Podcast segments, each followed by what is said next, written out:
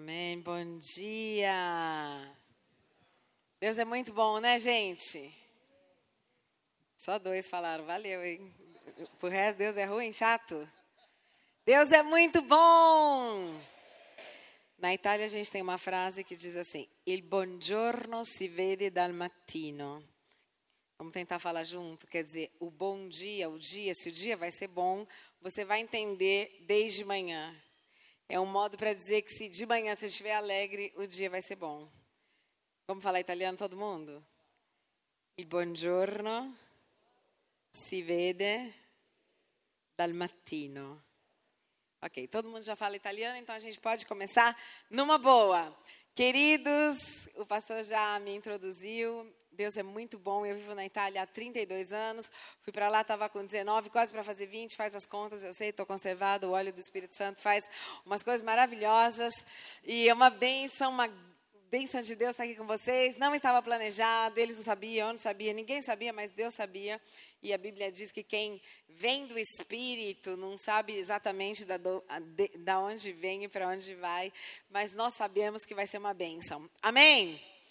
E, e, Deus é tão lindo. Eu estou na Itália já há muito tempo. É uma nação completamente diferente. Acho que você já imagina. Tem só 0,75% de cristãos italianos, a nossa igreja é italiana, e 1,5% contando com os estrangeiros. 3% de muçulmanos e 3% de católicos praticantes, quer dizer, que vão de domingo à igreja. Você pode achar que é uma nação inteira cristã, não, não é. Muita gente fala, muita gente de tradição, como acho no Brasil, mas tem uma guerra espiritual hoje em todas as nações. Alguns anos atrás, um pouquinho antes da pandemia, alguns meses antes da, daquela grande pandemia que chegou na Itália, eu estava num congresso de uh, profético com a Cindy Jacobs. Ela convidou algumas pessoas que ela do mundo inteiro que para dar uma palavra profética para o outro ano e Deus tinha me dado uma palavra profética. Ele me fez fazer um ato profético. Então eu chamei várias pessoas, tinha gente de todas as nações. Eu chamei várias pessoas das nações, eu amarrei as pessoas com uma corda e o Senhor falou assim para mim: olha até hoje, quer dizer, três meses antes da pandemia, cada um viveu por si. Mas o que vai acontecer, a gente estava lá para profetizar para o ano seguinte, para 2020. O que vai acontecer a partir do ano que vem é que todas as nações vão ser amarradas juntas. Ninguém sabia que a gente estava falando da pandemia, nem eu. Você sabe que Deus te dá uma profecia, você entende depois. Um ano antes, Deus tinha me dado a profecia, na mesma conferência, que ia ter um impeachment com, contra o presidente Trump mas que não ia acontecer. E tava, naquele momento estava tendo o processo de, de, de, de, impeachment, a gente sabia que Deus já tinha falado que isso não ia acontecer. Mas por que eu estou te contando isso? Porque é um momento difícil, e aí nessa, nesse ato profético, eu lembro que eu puxei uma pessoa para mostrar que se uma pessoa cai, quando todo mundo está amarrado um no outro, todos caem. E a pessoa que eu puxei para frente era chinesa. Olha Deus. Se você ver esse vídeo, você fala, meu Deus. E, incrível, né? Porque podia, tinha gente de várias nações. E aí o Senhor me deu uma palavra e ele falou assim: Olha, todas as nações vão estar, a partir de hoje, quer dizer, a partir do ano que vem, que seria 2020, amarradas pelo mesmo problema. E ele falou algo a mais. Ele falou: o inferno vai se levantar por 10 anos contra a minha igreja em todas as nações. Antes tinha perseguição só na China, no Sri Lanka, na Índia, em alguns países da África muçulmana. E ele falou: mas o inferno vai se levantar contra os princípios cristãos e vai ter uma opressão sobrenatural sobre tudo que é fé.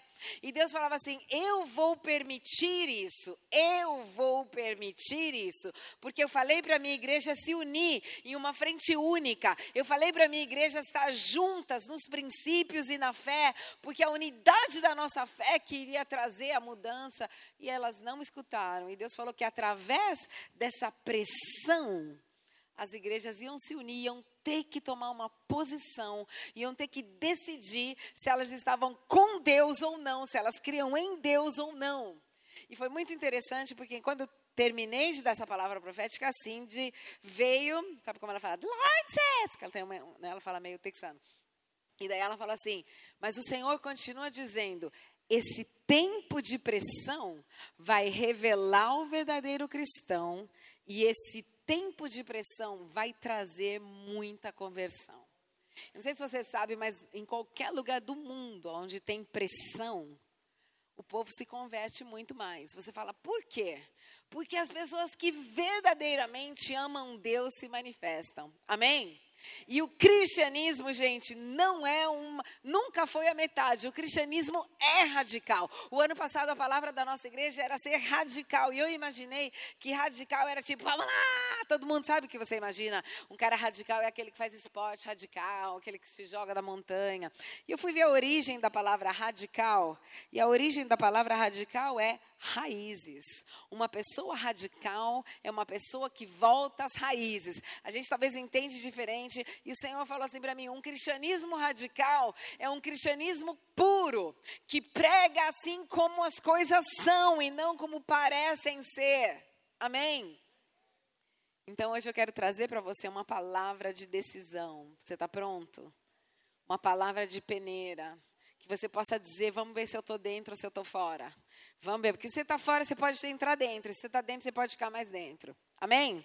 Eu quero que você abra comigo a tua Bíblia em 1 de Pedro, no capítulo 1, do versículo 1 ao 12, diz assim: Pedro, apóstolo de Jesus Cristo, aos eleitos que são forasteiros da dispersão no Ponto, Galácia, Capadócia, Ásia e Bitínia, eleitos segundo a presciência de Deus Pai, em santificação, do Espírito, para a obediência e a aspersão do sangue de Jesus Cristo.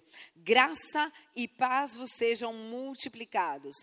Bendito o Deus e Pai do nosso Senhor Jesus Cristo, que segundo a sua muita misericórdia, nos regenerou para uma vida viva esperança, mediante a ressurreição de Jesus Cristo, dentre os mortos, para uma herança incorruptível, diga comigo, incorruptível, sem mácula, diga comigo, sem mácula, sem mancha, imarcessível, não tem jeito que dê errado, que fique podre, reservada nos céus para vós outros que sois guardados pelo poder de Deus mediante a fé, para a salvação preparada para revelar-se no último tempo. Nisso exultais, diga comigo, nisso exultais.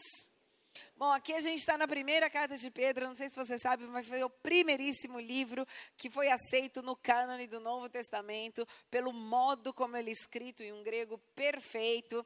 Quem escreveu não foi Pedro, provavelmente foi Silvano, mas maravilhosamente. E tem as saudações, geralmente é, não são no fim de uma carta. Sabe que hoje você escreveria uma carta e assinaria o teu nome, mas no começo, porque eles eram rótulos. E aqui, para quem que Pedro está mandando essa carta? Ele não está mandando como Paulo, que falava para os romanos, para os coríntios. Ele está mandando para pessoas que depois da perseguição estavam tinham fugido para vários lugares, tanto que aqui ele fala, olha, para os forasteiros da dispersão, no ponto Galácia, Capadócia, Ásia, Bitínia, eleitos segundo a presciência do Pai. Ele está dizendo, olha, essa carta não vai para um lugar, vai para todos aqueles. Você sabe que depois que Roma pegou fogo e deram a culpa para os cristãos, achando que eram eles que tinham colocado fogo em Roma, mas não era, era Nero que era doido. E, e mas o, o, quarteirão dos cristãos não tinha pego fogo. Eu creio que era a proteção de Deus. Então ele falou: ah, foram eles. E começou a ter uma grande perseguição em todos os lugares que eram dominados, sobretudo, pelo Império Romano. E nessa perseguição o povo teve que fugir, muitas vezes deixando tudo. Você sabe que não tinha, não sei, um telefone, algo que falou, oh, estão perseguindo você daqui uma hora. Eles começavam a chegar nas casas, começavam a, a, a perseguir as pessoas, a falar, matar as pessoas, e elas começavam a fugir para nações ou onde tinham parentes, ou onde era mais fácil para eles irem. E você pode imaginar que quando as pessoas saem, elas pedem tudo. Talvez era aquela casinha delas, as coisinhas que elas tinham conquistado no tempo e de repente não tinha mais nada. Você sabe que quando você foge, você tem que deixar tudo que é importante. Quando você vai, por exemplo, no avião, todo mundo já pegou um avião, pelo menos, né? Tem um low cost hoje. E quando você pega o avião, tem uma coisa que eles dizem: olha, se acontecer alguma coisa, um amarajo, parar na água, caiu o avião, o que, que você vai fazer? Ele fala: não leve nada com você. Mas não precisava nem falar, né, gente? O avião está caindo, o que, que você vai falar? Espera aí, gente. Deixa eu pegar uma coisa aqui na minha bolsa, que esse anel eu gosto muito. Você não está nem, né? Você quer sobreviver, jogar tudo pro ar e vamos embora. Então, o que estava acontecendo é que ele estava encorajando. Essa carta é para falar para eles algo sobrenatural. O que, que ele está dizendo? Gente, vocês podem ter perdido tudo mas a herança que vocês têm é incorruptível. Quer dizer, pode acontecer tudo, podem roubar tudo, podem levar embora tudo, mas a tua fé, a tua vida e a certeza da presença de Deus na tua vida, que é o mais importante, não tem mancha, não tem mancha, não tem nada que possa roubar a tua fé. Isso vai ficar com você. E ele fala, e esse é o motivo da tua alegria. Talvez você fale, mas o que, eu vou me alegrar? Que é um momento terrível, tem a pandemia, estou perdendo trabalho, e não sei o que, não sei o que. Ele está falando, tem uma coisa onde você pode se alegrar que ninguém vai poder roubar a tua fé em Cristo, a presença de Deus na tua vida, a graça de Deus dentro de você. Isso ninguém vai poder roubar nunca. Você pode ir para qualquer lugar de perseguição, qualquer coisa que acontecer, o amor de Deus, o Espírito Santo. E, Paulo, e Pedro estava dizendo, gente, é isso que conta. Olha o que ele continua falando. Ele fala que nisso nós temos que nos alegrar, exultar.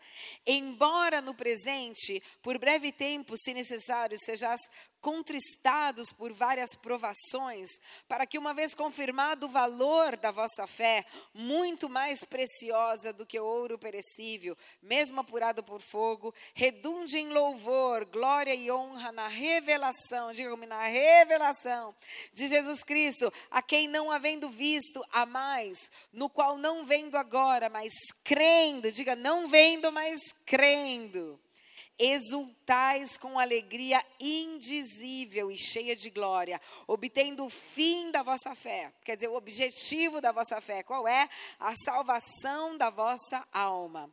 Foi a respeito dessa salvação que os profetas indagaram e inquiriram, os quais profetizaram acerca da graça a vós outros destinada, investigando atentamente qual a ocasião ou quais as circunstâncias oportunas indicadas pelo Espírito de Cristo que neles estava, ao dar de antemão testemunho sobre os sofrimentos referentes a Cristo e sobre as glórias que o seguiram. A eles foi revelado que não para si mesmos, mas para vós outros ministravam são as coisas que agora vos foram anunciadas, para aqueles que, pelo Espírito enviado do céu, vos pregaram o Evangelho, coisas essas que os anjos anelam para escutar. O que, que ele está dizendo? Ele está dizendo, gente, os profetas, Elia, os reis, Davi, todos eles, Jeremias, Ezequiel, Todos eles profetizaram, foram perseguidos, sonhando o dia que, se, que veria o Messias, o dia que a salvação ia estar sobre a terra. Diz, e isso, vocês estão nessa geração. Vocês estão vivendo o que os profetas, os que os anjos falavam, nossa, a gente quer saber, a gente quer conhecer. Ele está falando, vocês vivem isso. É por isso que ele está falando, não tem nada melhor. Essa foi a revelação. A palavra revelação quer dizer tirar o véu. Falou assim, é isso que eu quero que vocês entendam entendam que assim os profetas sonharam que lindo que vai ser quando o Messias vier, ele vai salvar. Por que eles queriam isso? Porque a presença de Deus não estava em todos eles. A presença de Deus se manifestava, Deus falava só com rei, profeta e sacerdote. Então você tinha que buscar a presença de Deus. E ele falava com essas três categorias, mas eles sabiam pelas profecias que quando viesse o Messias, o Espírito de Deus ia habitar dentro de cada um de nós. Eu sei que muita gente já falou, ah, eu queria ter vivido no tempo de Jesus, já pensou conhecer Jesus. Gente, imagina que difícil que ia ser. Tinha multidões que iam falar, Jesus, Jesus, Jesus, está aqui, ah. Tinha multidões para chegar até Jesus. Hoje ele está com você no teu quarto. Hoje ele está aqui. Hoje ele pode falar com você. Ele pode contar para você as coisas. Ele pode revelar. Você pode falar Senhor. Ele vai falar Filho. Você vai falar Deus, eu estou mal. Ele vai falar Vem aqui que eu te ajudo. Quer dizer a presença contínua do Espírito Santo. Então ele estava falando, gente. Eu sei que teve perseguição, eu sei que é um momento difícil para vocês, mas eu estou dizendo que o que vocês têm de melhor é isso, é aqui a alegria. A tua alegria não tem que estar em coisas, mas no Senhor. Amém. Você lembra quando Jesus, lá em, em, Mateus, no capítulo 6, ele começa a falar: Olha, não fique pedindo o que, que eu vou comer, o que, que eu vou beber. Olha para os passarinhos, eles não, não, ceifam, eles, são, eles comem. Olha para os é, lírios do campo. E ele fala assim: são os pagãos que ficam pedindo coisa. Quem é pagão ímpio? A quem não conhece o Senhor. O que, que ele está dizendo? Ele está falando: busca o reino de, dos céus, busque a mim. E você vai ter tudo. Ele está falando que é quem não conhece a Deus que passa a vida pedindo coisas. Quem conhece a Deus tem relacionamento com Ele. Quem conhece a Deus quer servir o Senhor. E para essas pessoas tudo vai chegar. Não precisa nem pedir. Amém? Ele sabe do que você precisa. Antes que você abra a boca, diz a palavra de Deus, Deus já sabe. Você fala, eu queria falar, e ele fala, do teu irmão? Eu queria pedir um trabalho novo? Você fala, como é que você faz para saber? Ele fala, sou Deus, sei tudo. Então, antes que você abra a boca, ele já sabe. E ele está falando, busque o reino de Deus. O Salmo 37, 4 fala: deleite no Senhor, busque o teu prazer em Deus, não nas coisas. E Ele vai te dar coisas. Não é uma loucura? Ele fala: se você buscar o prazer em Deus e não nas coisas, eu vou te dar coisas. Se você buscar coisas, você não vai ter nem as coisas, nem o prazer em Deus. Porque quem busca o Senhor sobre todas as coisas, não tem, não tem tempo ruim, gente. O máximo que pode acontecer, assim, o pior que pode acontecer na tua vida é que você vai viver com Jesus pro resto da vida. É ruim isso. Steve Jobs dizia uma frase assim, falando dos cristãos, falavam, vocês falam que o céu é muito bom, todo mundo quer ir para o céu. Quem quer ir para o céu? Só que ninguém quer morrer para ir. Né? Quem quer ir para o céu? Quem levantou a mão? Agora a gente fala, precisa morrer para ir. Ah, não, já não sei. A gente continua a falar que o céu é maravilhoso, que Deus é maravilhoso, que viver com Ele para sempre é maravilhoso, mas chega uma doença e fala, ai meu Deus. Quer dizer, você não crê. A gente é crente que não crê?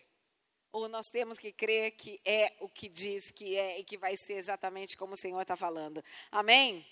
Mas, diga comigo, mas tem muita gente que, em vez de viver essa beleza do Evangelho, a beleza da igreja, a beleza do prazer, nós temos a Bíblia na nossa mão. Queridos, eu fui para a China várias vezes. Uma vez, numa viagem particular, a gente estava levando Bíblia escondido, passamos a fronteira com quilos de Bíblia. Porque lá diziam que estava livre, mas cada Bíblia custava 100 dólares, que para eles era uma loucura. E não tinha sempre. Parecia 007, a gente levava a Bíblia, o missionário abria o chão, literalmente, ele abria o chão e, e, e colocava as Bíblias e depois colocava umas coisas em cima. E quando nós fomos ali naquele trem, nós falamos com esse moço e descobrimos que ele era cristão. Ele quis ver quantas Bíblias a gente estava levando e eu vou lembrar sempre. Ele começou a chorar e falou assim: Eu nunca vi tanta Bíblia junto. E quando ele falava isso, ele falava que na cidade dele, eles tinham algumas Bíblias e eles trocavam e as pessoas ficavam copiando. Copiavam Mateus para poder ler Mateus. Você tem aí grátis na tua casa, no teu iPad, é, mil traduções. E a gente tem que falar para você ficar lendo. Às vezes a gente esquece o privilégio que nós temos ainda de estar num país livre. Mas se acontecer o que o Senhor tem falado, que vai ter uma opressão, que vão se levantar demônios em forma de gente para bloquear a tua fé, eu quero saber o que que você vai fazer se acontecer, porque esse povo aqui de Pedro, eles foram embora da perseguição, deixando tudo, casa, tudo, para poder servir o Senhor e falando: Eu não vou renegar o meu Deus. Eu sempre me perguntei porque na frente da boca do leão, você sabe que muitas pessoas, muitos cristãos morreram. Eles iam assim, não sei se você já viu alguma representação disso, mas eles estavam indo, e, não deve ser legal ser comido por leão. Deve dar um pânico louco. Porque não é morrer, você fala morrer, mas imagina a dor. Talvez me arranque só um pedaço e não me coma inteiro, talvez eu não morra. São pensamentos que a gente não fala, mas eu imagino o que que seja. Você, às vezes, com criança, falando: Meu Deus, ele vai pegar meu filho. E aí eu me pergunto, eu falo, por que, que eles não falavam assim, tipo, Deus, você sabe que eu gosto de você e tal, né? Mas eu só vou fazer isso para não ser comido pelo leão. Vou dar uma mentidinha, mas uma mentidinha legal, né? Você já pensou isso? Eu vou falar, tipo, não, não creio em Jesus. Depois eu peço perdão, porque eu creio, você sabe que eu creio. E eu me perguntei sempre, por que, que eles nunca fizeram isso? Porque você não pode renegar o que você viveu. A fé é muito maior do que a dor. A fé é um presente muito maior do que qualquer outra coisa. E tem um outro motivo que quando você for para Roma, você vai visitar as catacumbas, você vai entender. Tinha um homem, uma das catacumbas da Itália que chama Catacumba de São Sebastião, ele era um policial, que ele se transferiu de Milão para Roma só para proteger os cristãos, porque estavam matando, massacrando os cristãos na época de Diocleciano. E sabe o que, que aconteceu? Que enquanto ele se transferiu de uma cidade para outra para proteger os cristãos, mataram a esposa e a filha dele. O que, que você ia fazer? Ah, Deus, deixei minha cidade para te servir.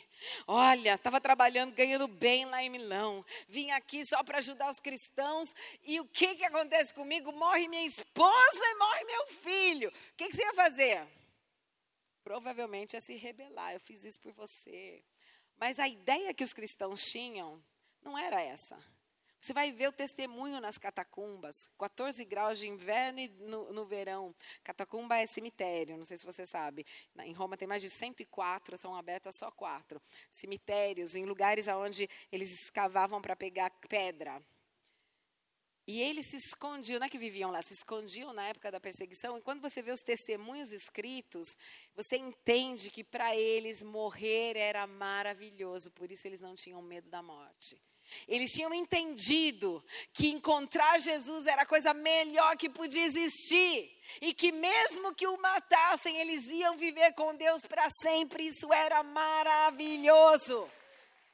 Essa é a fé radical. Essa é a fé que não deixa. Essa é a fé dos primeiros cristãos. E eu creio que a última geração de cristãos sobre a terra vai ser como a primeira. Vai ser de gente que ou é de Deus ou não é de Deus. Ou você é quente ou você é frio. Ai, mas é muito integralista. Chama como você quiser, xinga, faz o que você quiser. Nós não vamos parar de pregar a verdade.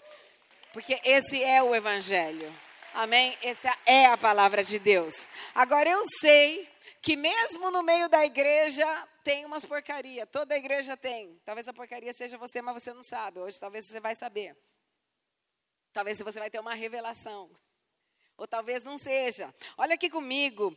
A palavra de Deus em Judas, no capítulo 1, do versículo 10 ao 11, diz assim: Fala de algumas pessoas, de três tipos de pessoas terríveis dentro da igreja. Diz: Estes, porém, quanto a tudo o que não entendem, difamam. Diga comigo, não entendem, difamam. E quanto a tudo o que compreendem por instinto natural, diga comigo, instinto natural. Como brutos sem razão, até nessas coisas se corrompem. Ai deles, porque prosseguiram pelo caminho de Caim e, movidos de ganância, se precipitaram no erro de Balaão e pereceram na revolta de Corá. Gente, está falando de pessoas que não entendem e difamam. Talvez você pregue uma coisa e fale assim, ah, eu não entendo porque Deus não quer que a gente vá para a cama é, com todo mundo. É amor. Eu não entendo porque Deus não quer que eu ame uma pessoa do mesmo sexo. Amor, vivo amor, eu não entendo. Então, como eu não entendo, eu falo mal, porque eu não entendo. E não, você não foi chamado para entender, você foi chamado para crer. Não tem nenhuma parte na Bíblia onde fala, eu vou te explicar tudo. A Bíblia diz que o Senhor nos chamou a crer, a crer nele, a crer que aquele que criou todas as coisas sabe muito bem o que ele fez e como ele fez. Ele sabe o que, que pode quebrar você e ele sabe o que pode melhorar você. Por isso ele deixou um manual de instrução. Quem compra coisas eletrônicas e lê o manual de instrução, levante a mão. Fala aí. Algumas mulheres fizeram assim, homem quase nunca, né? Você sabe que o homem, ele fala, peraí que eu vou mostrar para você como é que faz. Aí ele fica 200 horas, a mulher fica lendo e fala, querido, tá falando que o pé ali, não é não, peraí, já, já entendi, já entendi. Aí fica 10 horas, põe o pé, uma vez eu pedi para o nosso pastor do louvor, maravilhoso, ele é ótimo. A gente também tem um ótimo louvor. Ele falou assim, pastor, não preocupa não. Eu vou aqui, eu vou na IKEA, não sei se tem no Brasil a IKEA. E é bom, uma loja aí que você monta os móveis. Eu vou montar para você essa cama que você comprou. Aí ele me chama e fala assim, ó, oh, sobrou uns cinco pedaços. Mas tá bom, a cama tá legal. Eu olhei, a cama tava assim. Eu falei, então, se eu gostasse de dormir em diagonal, ia estar tá ótima essa cama. Maravilhosa. Agora, quem já comprou nessa loja, não sei se tem no Brasil, mas não, não falta nunca um pedaço. Eles colocam Todos os pedaços têm que se encaixar. E ele falou, não, mas tá bom. Eu falei, mas você olhou o negócio para fazer? Não, mas não precisa, eu entendi já como é que funciona a cama desse jeito. O que acontece é que depois que você fez a cama desse jeito, você vai ter que desmontar ela inteirinha, ler o manual e mudar de vida. É isso que acontece com a gente. A gente bate a cabeça, a gente faz um monte de coisa, fala, eu sei, a minha vida vivo eu, eu faço, eu sei. De repente você bate a cabeça, mas bate forte. Aí vem na igreja alguém fala, toma o manual de instrução, desmonta tudo. Aí você tem que passar por cura interior, por libertação, que chama é, operação de desmontar tudo. Aí você tem que desmontar o que você aprendeu, desmontar tudo que você aprendeu sobre economia, sobre vida, sobre você desmontou, aí pega o manual de instrução e vai montar direitinho. E Deus está ali falando, ó, desde quando você nasceu, deu o manual de instrução para você, querido. Podia ter evitado o problema. Diz lá para a pessoa que está ao teu lado, podia ter evitado o problema. Pode evitar problema. Você está aqui hoje, pode pegar um manualzinho de instrução. Se você não tem lá em casa, pode sair comprar. Deve ter uma livraria por aí e pegar o teu manualzinho. Amém? Está falando que tem gente que não entende e difama. Eu não entendo porque pregam isso nessa igreja. Então não é de Deus. Porque você não entende Deus. Agora você não pode entender. Porque Deus é desse tamanho e você é desse tamanho, assim, ó. Teu cérebro é assim. Muito pequenininho.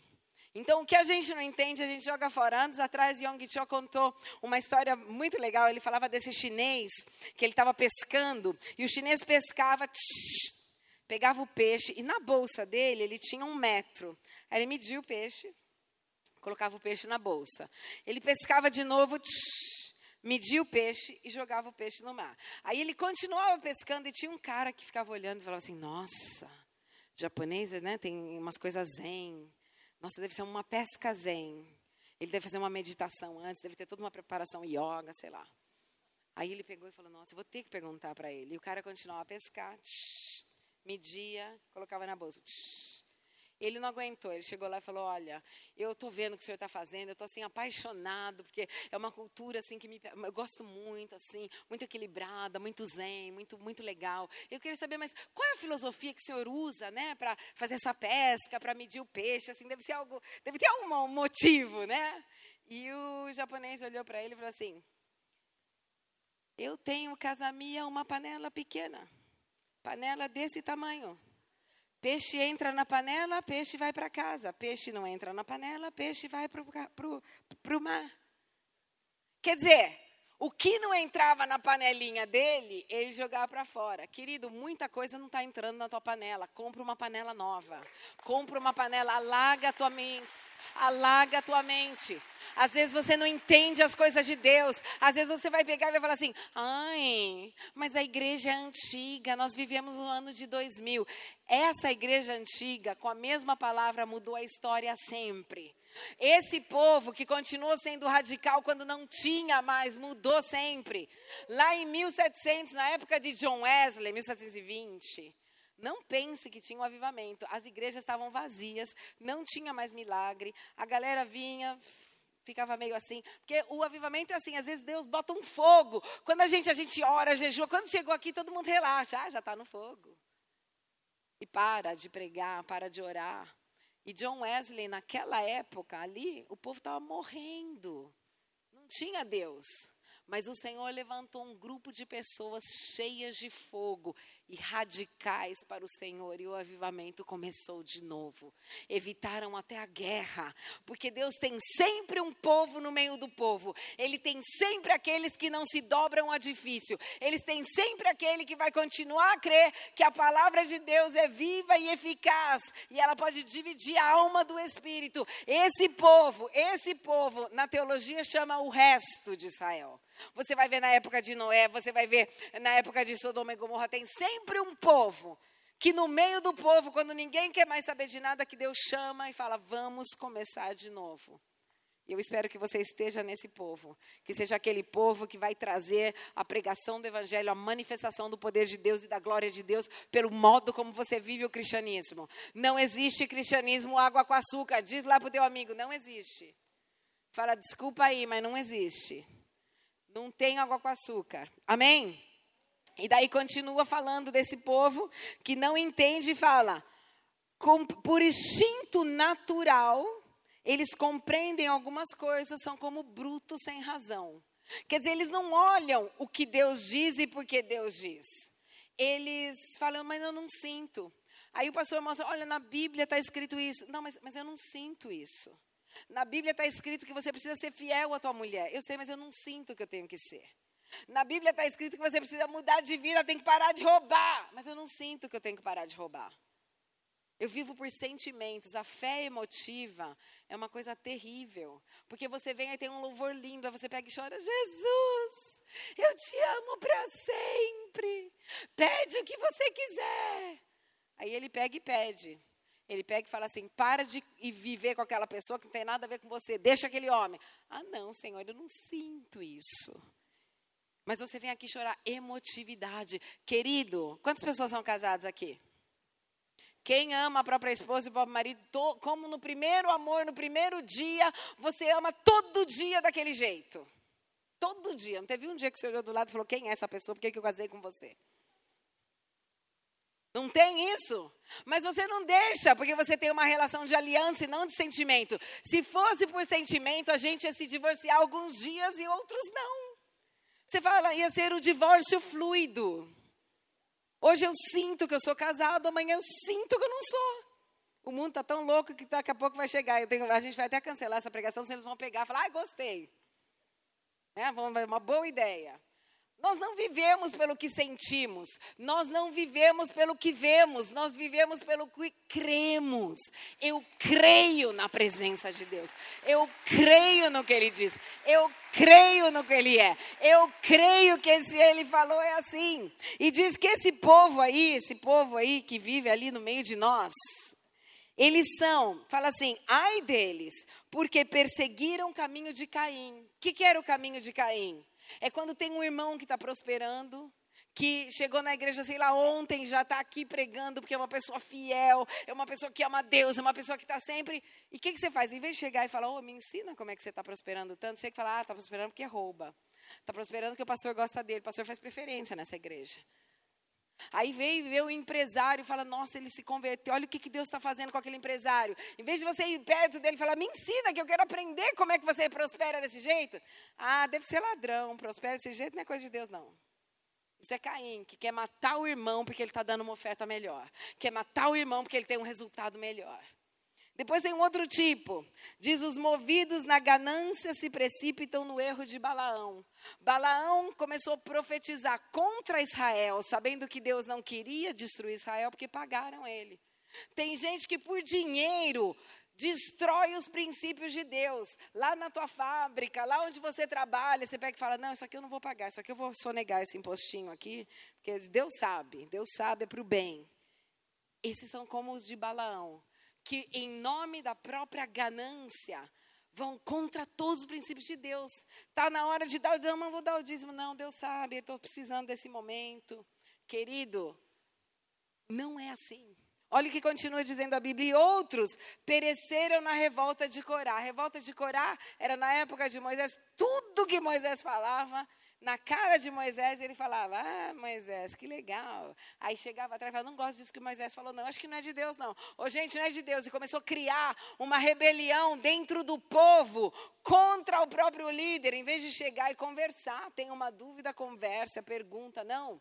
Se levanta contra, sempre por trás. Porque não tem, tem a cara de pau de falar por trás e não tem a coragem de dizer pela frente. Tem esse povo também. Você fala, mas está dentro da igreja, mas não dá para a gente falar para Jesus, dar uma revelação aí, botar um X neles. E a Bíblia diz que só no fim dos tempos o Senhor vai vir dividir o trigo do joio. Quem já viu a diferença entre o trigo e o joio? Quando eles crescem, eles são idênticos. Crescem, você fala, nossa, deve ser trigo, mas pode ser joio. Então, crescem idênticos. A diferença é que quando eles estão maduros, quer dizer, no final, antes da colheita, qual é a diferença entre um e outro? Que o trigo dobra a cabeça. Ele está tão cheio de grãos que o trigo faz assim. E o joio fica em pé. E aí é bem fácil reconhecer quem se dobrou ao Senhor e quem continuou no próprio orgulho, em pé, achando que ele tem mais razão, mais certeza do que a palavra de Deus. Aqueles que ficam em pé, esses vão perecer. Amém? Aqui, em Judas, no capítulo 1, do versículo 12 ao 13, diz o que vai acontecer com esse povo. Então, tranquilo. É Deus que muda, é Deus que tira. A Bíblia diz que é até Deus que vai tirar o candelabro, que é o símbolo de pastor. Ah, mas tem pastor ladrão? Tem sim, também sei que tem. Ah, mas tem pastor? Tem, eu sei que tem. Mas é Deus, não é você, é Deus que vai tirar ele dali. Então você fica tranquilo, você louva a Deus, faz o que é justo, que com aquela pessoa o Senhor vai pensar. Ele diz aqui o que vai acontecer, diz assim: estes homens, estes dos quais nós falamos antes, são rochas submersas. Quer dizer, ninguém vê, está ali em vossas festas de fraternidade, banqueteando-se juntos sem qualquer recato. Quer dizer, ele está junto com todo mundo, faz de conta que está de acordo. Pastores que a si mesmos se apacentam, pensam só neles. Nuvens sem água impelidas pelos ventos. Quer dizer, não serve para nada nuvens sem água. Árvores em plena estação dos frutos destes desprovidos. Quer dizer, gente que pode trazer muito fruto para a igreja, mas não dá fruto nenhum duplamente mortos, porque são mortos no espírito e vão morrer para sempre. Desarraigados, gente que não tem raízes, gente que não tem raízes, que não vive como nas origens do cristianismo. Ondas bravias do mar que espumam as suas próprias sujeiras. Estrelas errantes, brilha, brilha, mas não serve para nada para as quais tem sido guardado a negridão das trevas para sempre. Não vamos nos preocupar. Porque nós sabemos que esse povo não é de Deus.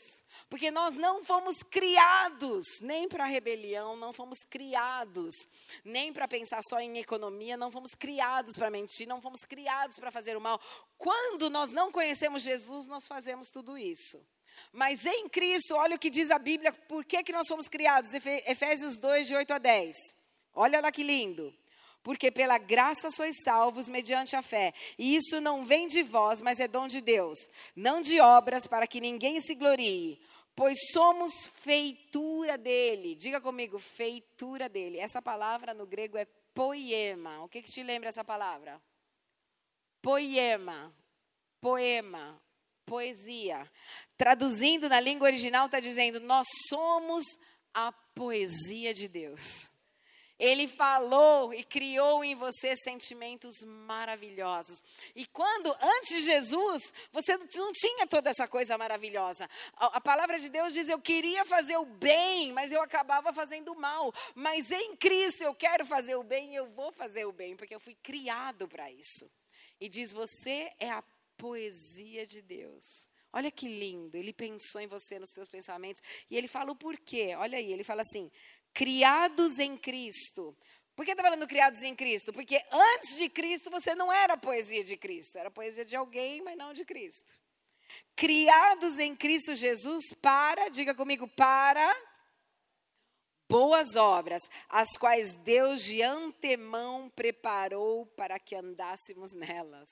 Queridos, quando você nasceu de novo, Deus preparou um pacote de boas obras para que você andasse nela. Obras quer dizer coisas práticas.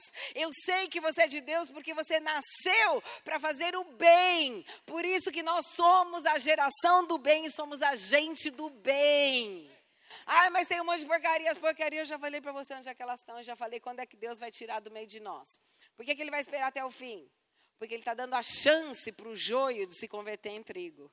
Ele está dando a chance para o joio, porque Deus pode fazer esse milagre. Ele pode converter o, o, o joio em trigo. Mesmo que ele nasceu joio, ele pode transformar. Ele está dando tempo. Mas quando você quer saber se você está em Deus, você continua fazendo coisas boas. Você fala bem das pessoas. Você fala bem da igreja. Você fala bem. Ah, mas tem coisa ruim. Não importa. Não é o teu problema. Ah, mas tem pessoas, não importa. Em Tessalonicenses tem uma passagem que eu amo que diz: Cada um faça, cuide da própria vida, traduzindo. Fala aí para o teu amigo, cuida da tua vida, meu amigo. Fala aí, fala, cuida da tua vida. Fica bonitinho. Fica legal. A vida do outro, o outro cuida. Ah, mas ele, ele se deixa para Deus. Você lembra quando ali Deus fala, Jesus fala para Pedro como é que Pedro ia morrer? E Pedro olha para Jesus e fala: "Tá bom, mas e João, conhecido como um pequenininho, né? Ele devia ter 17 anos enquanto os outros tinham 30. Tudo bem, eu vou morrer assim. E João? Tipo, também vai morrer? O que, que Jesus respondeu? Ele respondeu: O que te interessa? Você não tem que estar nem aí. O que, que eu vou fazer de João é problema meu. Você pensa na tua vida. Porque é óbvio que se olha e fala, tudo bem, Deus, eu estou vivendo isso, mas o meu irmão, por que, que meu irmão está vivendo bem? Não é problema teu, é problema meu. Se ele vive bem ou mal, eu vou viver com ele. Por isso, diz de novo, pensa aí na tua vida, fica bonitinho. A palavra de Deus vai continuar e vai dizer que o reino dos céus é tomado por violência. Ele está falando de uma fé violenta. Eu amo essa passagem. Em Mateus, no capítulo 11, 12, diz: Desde os dias de João Batista até agora, o reino dos céus é tomado por esforço, e os que se esforçam se apoderam dele. A tradução correta não é essa, é violência, literalmente. A violência da fé, não a violência, gente, violento. Violência de falar, eu creio mesmo que tudo esteja dando errado, porque Deus falou. Amém? Quero que você abra comigo essa passagem em Juízes, no capítulo 20, versículo 16. Nesse momento, nós vamos ter na história Benjamim, que faz um pecado enorme, e todas as tribos de Israel, tribos de Israel, se unem para lutar com Benjamim, e, e daí começa a contar do exército de Benjamim, que tinham 27 mil homens, e no meio desse exército, não vou entrar na guerra, mas no meio desse exército tinha uma categoria especial de pessoas. Essa é a categoria. Diz assim: entre todo esse povo havia 700 homens escolhidos. Diga comigo, 700 homens escolhidos. Canhotos, os quais atiravam com a funda uma pedra num cabelo e não erravam. Diga comigo, atiravam com a funda uma pedra num cabelo e não erravam. Quem era esse povo? Quem é canhoto aqui? Levante a mão. Olha aí em volta quanta gente é canhoto. Só 9% da população mundial é canhoto, você está nos 9%. Era impossível, fazendo as contas, que, ti, que tivessem 700 homens no mesmo exército, tudo canhoto. E que esses 700 canhotos foram, fossem tão bons em atirar funda que não erravam. E aí, quando você vê isso, você vai estudar, você vai falar por que, que esse povo era canhoto, por que, que eles eram escolhidos canhotos. E você vai descobrir que eles não eram, não tinham nascido canhotos. Eles tinham virado canhoto. Porque alguém tinha cortado o braço na guerra, ou tinha feito alguma coisa na guerra que o braço ficou seco, não podia mais usar. Tem esse, esse histórico que chama The White, no país de Gales, e tem também o Dr. Russell Norman, que é um, um dicionário que creio que vocês tenham tradução também no Brasil, que eles dizem assim: esses homens não nasceram canhotos. Eles ficaram canhotos por um acidente de guerra. Agora, na época de Israel, você quando você era ferido, hoje iam mandar você para casa. Você poderia decidir se ficar no acampamento era muito difícil voltar para casa, tinha o um deserto, era complicado, ou se você se quisesse voltar, podia voltar, mas era perigoso. Então, se você ficasse, você ia decidir ficar ou não, ia decidir o que, que você ia fazer. Obviamente, você não ia mais poder lutar, porque aquela mão estava inutilizada. Se você usa a mão direita, você sabe que você fala, vou jogar essa água ali. Tchum! E você joga e você consegue. Agora, quem tem a mão direita forte, vai usar a esquerda e fala, eu vou jogar água ali. Onde vai parar a água? E a mesma coisa para quem é canhoto. O canhoto fala, eu vou jogar ali, ele joga. Mas se ele usar a mão direita, o que, que vai acontecer? Que ele não tem força na mão direita, não tem força, o pé, ele vai, pode conseguir dar um chute, mas é melhor com o outro pé. Então, esse povo, eles treinaram a mão esquerda, mas treinaram tanto até conseguir, com uma funda, não errar um cabelo. Eu estudei como é que eles faziam o treino da funda. Gente, era a distância da metade de um campo de futebol. É, é grande.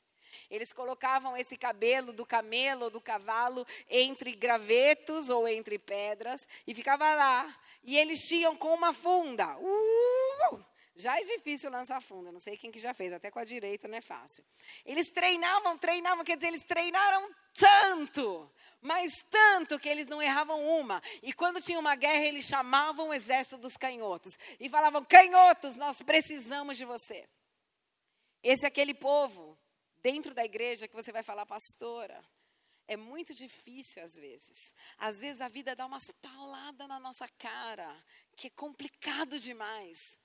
e você quer fugir, você quer chorar, você fala: Meu Deus, por que está me acontecendo? E eu quero dizer para você: Talvez o teu braço direito fosse teu marido, hoje ele não está mais aqui, morreu, teu primo, não está mais aqui por Covid, por qualquer outra doença.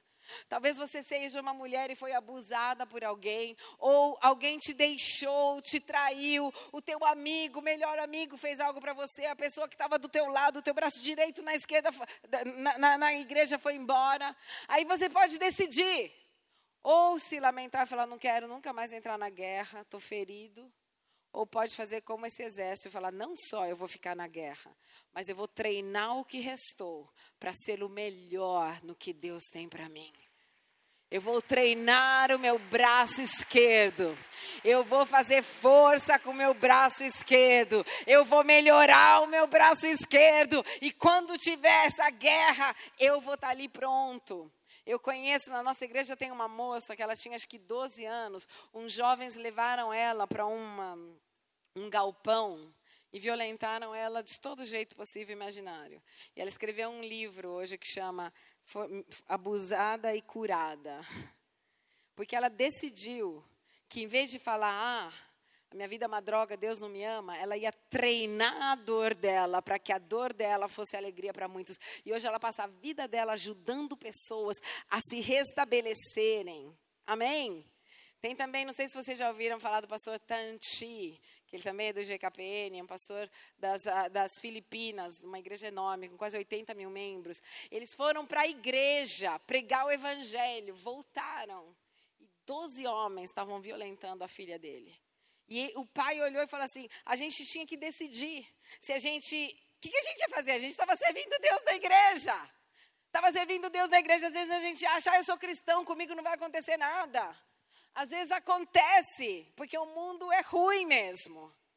Mas aí você vai decidir. Eu lembro que o pastor Tanchi, contando essa história, estava com a gente lá na igreja, falou assim: Eu tive que chegar para minha filha e falou: A gente vai ensinar você a perdoar. E a filha falou: Pai, me ensina, eu não sei como é que faz isso. Toda razão. Hoje, essa moça, ela é reconhecida mundialmente, ela é uma psicóloga expert em violência reconhecida mundialmente pelo serviço que ela faz, pela cura que Deus teve, e ela ajuda a gente no mundo inteiro. Sabe por quê? Porque ela treinou a dor dela e falou: Eu não vou deixar o mal destruir a minha vida, porque eu creio em um Deus maravilhoso, um Deus que cura, um Deus que liberta, até quando eu estou com a cara no chão. Eu vou treinar a minha dor e com o Senhor eu vou virar o melhor no que eu sei fazer. Mesmo que eu não tenha mais a mão forte, eu vou treinar a mão fraca, e a mão fraca vai ficar melhor do que a mão forte. Você tem que escolher de que lado você vai estar. Tá. Eu sei que outras pessoas podem falar, pastora, mas às vezes a gente fica cansado. O mundo lá fora é terrível, eles são contra tudo que a gente crê. Eu estou na faculdade, não dá para falar, e eu fico com a cabeça toda doida, é complicado.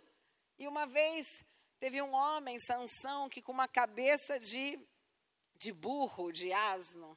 Ele matou mil pessoas. Ele era forte, mas ele não aguentava mais, ele estava quase morrendo. Sabe quando você está cansado? E a Bíblia diz lá em Juízes 15, 9, que ele sentou e falou: Deus, não aguento mais. E Deus cortou uma rocha e tirou água para que ele pudesse beber ali aonde ele se sentou. E ele chamou esse lugar Encoré que quer dizer a fonte do que clama. Todas as vezes que você clamar, o Senhor vai criar uma fonte de água para te restaurar, para te libertar, para te ajudar. Ele vai mandar um amigo, ele vai mandar uma pregação, ele vai criar alguma coisa, porque ele está com você e não contra você. Ele está com você e não contra você. E tudo concorre ao bem daqueles que amam a Deus.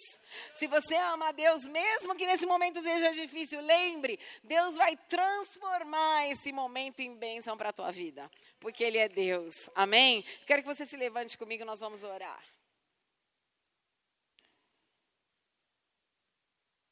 A palavra de Deus na, na carta aos Hebreus, no capítulo 11, diz que no meio de muita perseguição, tinha gente que orou, mulheres que oraram pela ressurreição, gente que entrou na boca do leão. Fala, tiveram pessoas que foram cegadas, cortadas por amor de Deus. E fala que esse povo que viveu tudo isso, termina dizendo, mesmo tendo vivido tudo isso, eles ainda não tinham vivido a parte melhor. Teve gente no Antigo Testamento que sofreu sem nem conhecer Jesus. Você conhece Jesus. Você sabe quem Ele é. Para de se lamentar. Para de ficar chorando pelas coisinhas de todo dia. Nós somos filhos do Deus da Bíblia. Nós somos filhos do céu. Mesmo que fique difícil o tempo, está ficando difícil, não é só o Brasil, não. Está difícil no mundo inteiro. Lá na Itália, nós estamos lutando nesse momento por uma lei que, se a gente fala de qualquer coisa do púlpito, até só Deus criou homem e mulher sem falar mal de ninguém, seis anos de cadeia. O que, que você vai fazer? Eu vou ficar com medo, vou sair correndo. Você não é digno de Cristo se você faz isso. Ele morreu por você. Ele deu a vida dele por você. Ele deu a cara para bater. Agora está chegando o nosso momento de dar a cara para bater. O que, que você vai fazer? Ai, não sei. Talvez, pastor, a gente vai ter que pregar para pouca gente daqui a uns anos. Porque a galera vai fugir da decisão de Cristo. Mas não importa. A igreja começou com 12. Ela pode começar de novo. Deus já fez vários começos. Na época de Noé tinha um montinho de gente. Ele não tem problema com número. Ele tem problema com coração. Com 12 homens, Deus mudou a história do mundo daquela época. Olha quanta gente vocês são. Bastariam 10, 12 fiéis em uma só igreja para a gente repregar o evangelho em todas as nações. E Deus está procurando gente com a pele dura. Eu oro que você seja essa geração. Eu oro, nós queremos viver os milagres do Novo Testamento. Nós lemos Atos dos Apóstolos e dizemos: Eu quero orar, eu quero ver cura, eu quero ver cego que vê. Mas você não quer pagar o preço que eles pagaram. Eles pagaram um preço de sangue até o sangue. Levante a tua mão comigo e comece a dizer: Senhor, eu estou dentro. Eu estou dentro, eu não estou fora. Eu nasci para fazer boas obras. Eu nasci para fazer o sobrenatural. Eu nasci para ter um coração amaestrável. Eu quero colocar toda a minha rebelião diante do teu trono. Eu quero colocar as minhas dúvidas. Deus, às vezes eu não vou entender, mas eu vou crer. Às vezes eu não entendo. Gente, eu tenho muita coisa que eu não entendo na Bíblia. Eu vou perguntar quando eu estiver no céu, mas eu creio que Ele é maior, então eu sigo. Para de acreditar em você mesmo. Acredite naquele que te criou. Você não pode entender Deus, a tua mente é muito pequena, mas você tem que confiar nele, que tudo que ele fez e disse, e diz, é verdade. Ele falou: Eu sou a verdade. Eu não sou uma das verdades. Eu sou a verdade. Creia na verdade. A verdade vai te libertar de toda dúvida. Creia na verdade. A verdade vai te trazer certezas em nome de Jesus. Senhor, nós queremos te agradecer. Nós oramos, eu oro para uma geração radical, eu oro para uma igreja radical, eu oro para uma igreja radical no Brasil, na Itália, no fim do mundo. Nós cremos que você tem um povo aqui na terra. Diga, Deus, eu sou esse povo, eu sei que eu sou. E eu oro em nome de Jesus. Que Ele esquente a tua vida, a tua alma, o teu coração. Que Ele te lembre quem você é. O diabo vai fazer de tudo para que você se sinta um, um, uma porcaria. Vai fazer de tudo para que você fale, ah, eu não tenho valor, eu não tenho valor.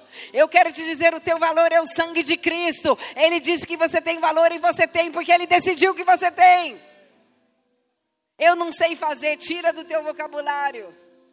Tudo é possível para aqueles que creem. Não tem impossível para quem crê. Diga, Senhor, eu creio. Diga comigo hoje, talvez seja a primeira vez que você chegou nesse lugar. Fala, Deus, eu quero te conhecer. Eu quero crer. Eu quero caminhar com você. Eu quero essa fé que não tem medo. Eu quero essa fé que não tem medo. Eu quero essa fé sobrenatural que transformou a história e continua transformando em nome de Jesus. Diga para o Senhor comigo. Eu estou aqui, Senhor. Eu te peço perdão, porque às vezes eu dou espaço para minha dúvida. Às vezes eu dou espaço para vozes de outras pessoas. Às vezes eu dou espaço para outras vozes. O livro de Apocalipse diz que a voz de Jesus é como a voz de muitas águas. Lembre-se disso, quando você vai perto de uma cachoeira, você escuta só a voz da cachoeira. Se você já foi ali na, no Niagara, nas, nas cachoeiras, no Iguaçu, você vai descobrir que quando você está longe, você ouve a água, mas quando você está debaixo da cachoeira, pode gritar. A voz da cachoeira vai ser sempre mais forte.